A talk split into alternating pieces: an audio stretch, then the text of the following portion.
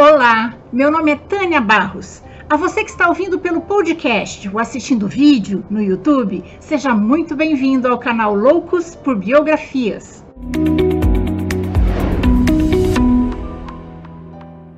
Mas antes de começarmos, eu gostaria muito de agradecer aos apoiadores do canal no Catarse. Esse apoio é muito importante para que eu possa continuar trazendo novidades para vocês. E se você também quiser se tornar um apoiador do canal, o link do projeto no Catarse está no final da descrição da biografia. Agora vamos lá, senta aqui, lá vem história. Para uma mulher vencer na vida, ela tem que se atirar. Se errar uma vez, tem que tentar outras cem. Forte, né? Pois é.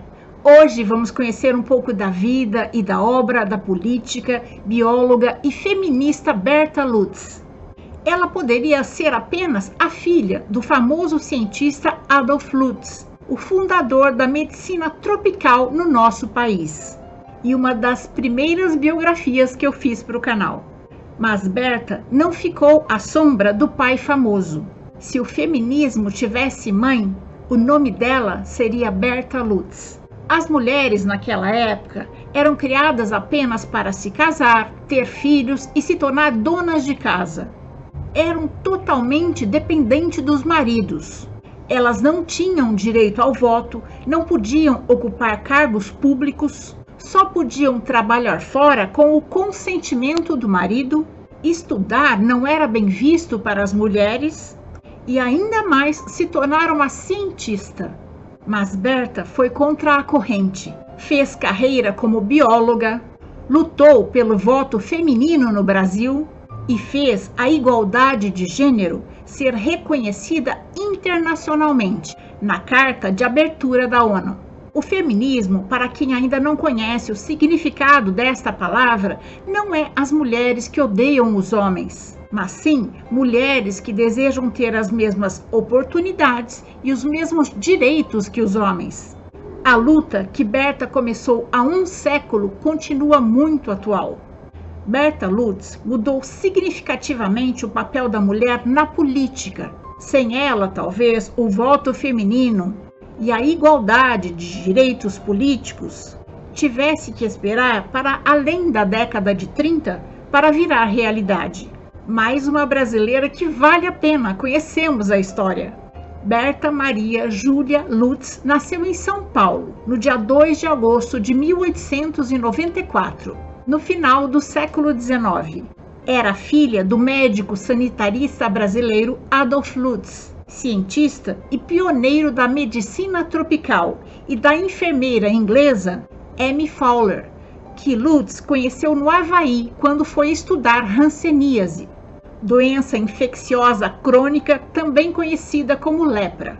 A mãe de Berta já era uma mulher à frente do seu tempo, porque além de se formar como enfermeira, foi trabalhar em outro país e ensinou a filha a lutar pelo que queria. Ainda menina, Berta ajudou a mãe nas escolas que ela havia criado, uma para meninos pobres e outra para vendedores de jornal. Em casa se falava português e inglês, o idioma da mãe. Como seu pai não confiava na qualidade de estudo do Brasil, Berta foi enviada adolescente, com apenas 14 anos, para concluir seus estudos na Europa. Curiosa e boa aluna, concluiu o ensino médio na Inglaterra, país de sua mãe, e se graduou em biologia na Sorbonne, em Paris, uma universidade importante da França. No colégio da Inglaterra, aperfeiçoou o inglês e aprendeu também o alemão.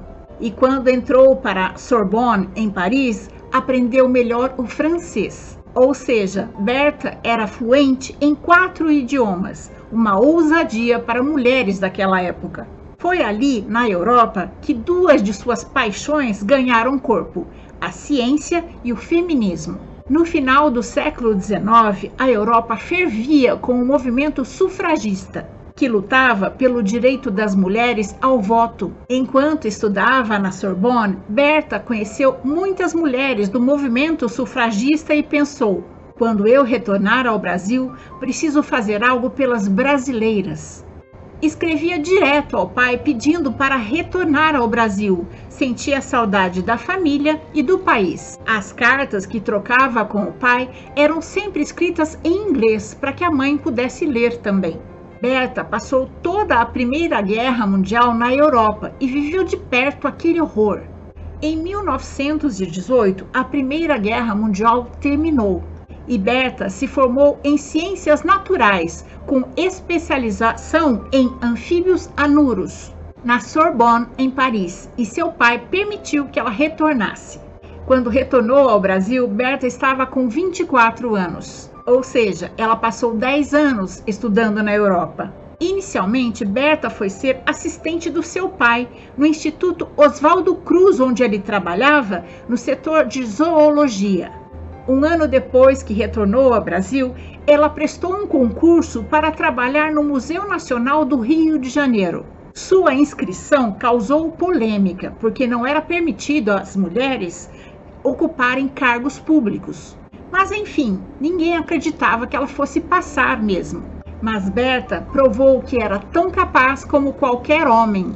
Ela passou em primeiro lugar no concurso e foi trabalhar no Museu Nacional no Rio de Janeiro, inicialmente como secretária, tornando-se a segunda mulher a ocupar um cargo público concursado no nosso país. Mas não havia o que tirasse a questão do feminismo da sua cabeça.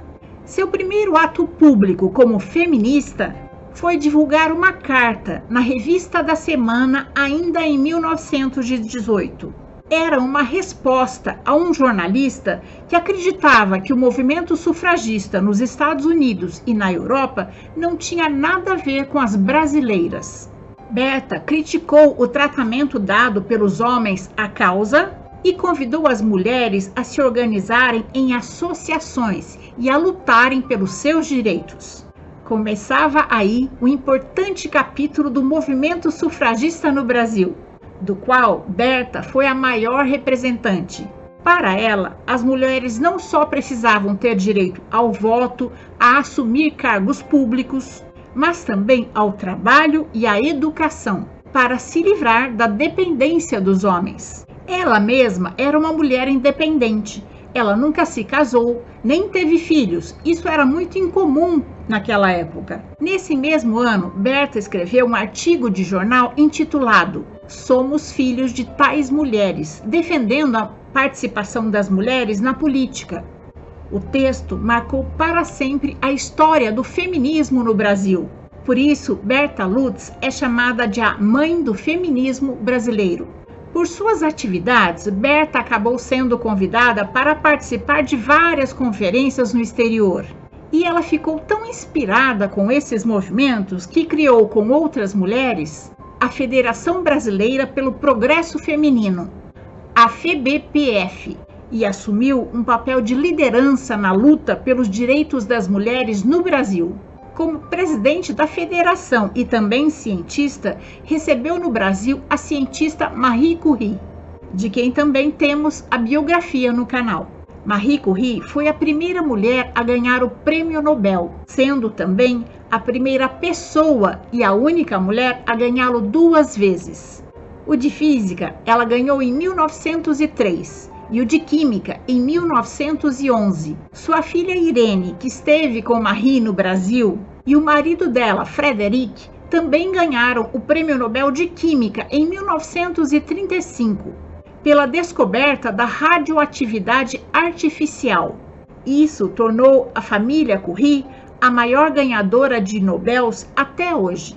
A maior vitória da Federação pelo Progresso Feminino veio só 10 anos depois, quando Getúlio Vargas instalou um novo código eleitoral, inaugurando o voto feminino no Brasil. Berta também organizou o primeiro congresso feminista no Brasil. Em 1933, formou-se também em Direito pela Universidade Federal do Rio de Janeiro. Tentou até se tornar professora da instituição com a tese a nacionalidade da mulher casada perante o direito internacional privado, em que abordava a perda da nacionalidade feminina quando a mulher se casava com um estrangeiro. Na primeira eleição, com as mulheres votando, Berta foi eleita deputada federal suplente, ou seja, a deputada substituta na falta do titular.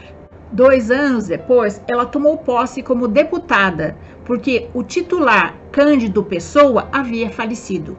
As principais bandeiras de luta de Berta durante o tempo em que foi parlamentar foram mudanças na legislação trabalhista, referente ao trabalho da mulher e do menor, igualdade salarial, licença maternidade remunerada de três meses, redução na jornada de trabalho, que na época era de 13 horas diárias.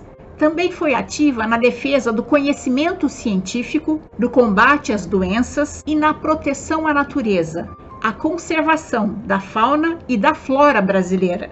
Dentro da Câmara, lutou pela criação do Ministério Nacional da Mulher, foi presidente da Comissão do Estatuto da Mulher e apresentou o projeto do Departamento da Maternidade, Infância, Trabalho Feminino e Lar.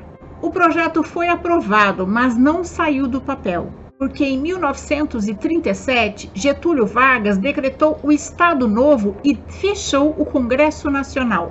E o mandato de Berta e de todos os outros parlamentares chegou ao fim. Mas ela não parou mesmo assim. Berta continuou representando o Brasil pelo mundo afora, em diversos encontros para tratar dos direitos das mulheres. Foi até premiada com o título Mulheres da América. Em meio a toda essa militância, Berta ainda arranjou tempo para seguir com a sua carreira como bióloga. Sua especialização em anfíbios anuros, sapos, rãs e pererecas deu continuidade aos estudos de zoologia médica de seu pai. Ela identificou espécies novas de anfíbios, em particular pererecas. Descobriu que o coachar delas variava de uma espécie para outra. Isso resultou na catalogação de mais de 4.400 espécies de anfíbios brasileiros. Seu livro sobre as pererecas brasileiras tornou-se uma referência para os estudos na área.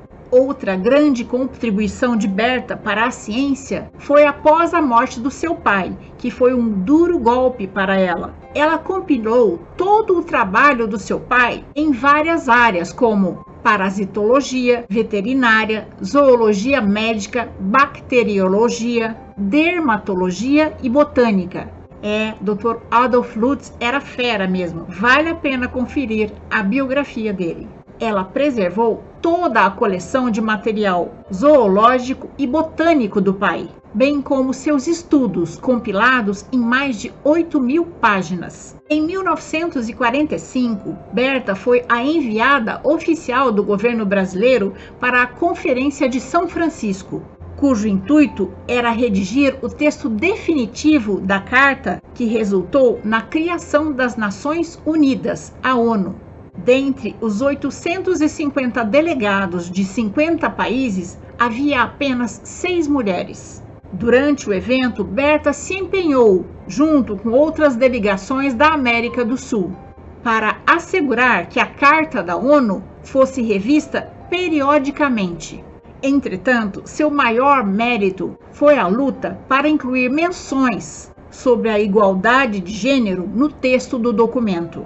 Nós, os povos das Nações Unidas, resolvidos a reafirmar a fé nos direitos fundamentais do homem, da dignidade e no valor do ser humano e na igualdade de direitos dos homens e das mulheres. Embora quatro mulheres tenham assinado a carta, apenas Berta e a delegada da República Dominicana, Minerva Bernardino, defenderam os direitos femininos. Antes mesmo da Segunda Guerra Mundial terminar, Berta ajudou a colocar a mulher no mapa dos direitos humanos universais. Além de toda essa militância, Berta continuou trabalhando no Museu Nacional como chefe do setor de botânica até se aposentar. Durante os anos em que trabalhou no Museu Nacional, Berta foi enviada várias vezes para percorrer os museus norte-americanos e ficou encantada e se tornou a pioneira também no estudo de museus. Um ano depois da sua aposentadoria, Berta viu finalmente o voto feminino se igualar ao voto masculino. Até então, no Brasil, só as mulheres assalariadas podiam votar. Em 1975, aos 81 anos, Berta voltou a uma conferência da ONU. Ela foi convidada pelo Itamaraty como integrante da delegação brasileira para a Conferência do Ano Internacional da Mulher no México. Berta Maria Júlia Lutz faleceu no dia 16 de setembro de 1976, aos 82 anos vítima de pneumonia no asilo Saúde Solar na Tijuca, no Rio de Janeiro, onde passou parte da vida. Antes de falecer, Berta doou todo o seu acervo pessoal, documentos, cartas, imagens ao Museu Nacional.